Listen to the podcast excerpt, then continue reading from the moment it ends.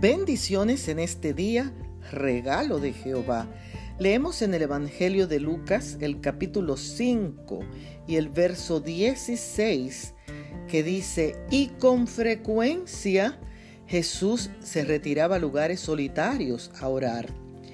En este texto encuentro en Jesús un ejemplo de oración que puedo poner en práctica.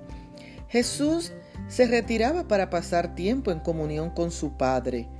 Este ejercicio espiritual de renovación era importante para él, porque así podía cumplir su misión con excelencia y fortalecer su espíritu. Ir a un lugar apartado a orar me capacita para estar en comunión con Dios y vivir en armonía con otros. Al orar, pongo en práctica mi fe y mi deseo de construir puentes de paz en mis relaciones familiares e interpersonales. Que hoy la oración nos ayude a ser más como Cristo Jesús. Feliz día.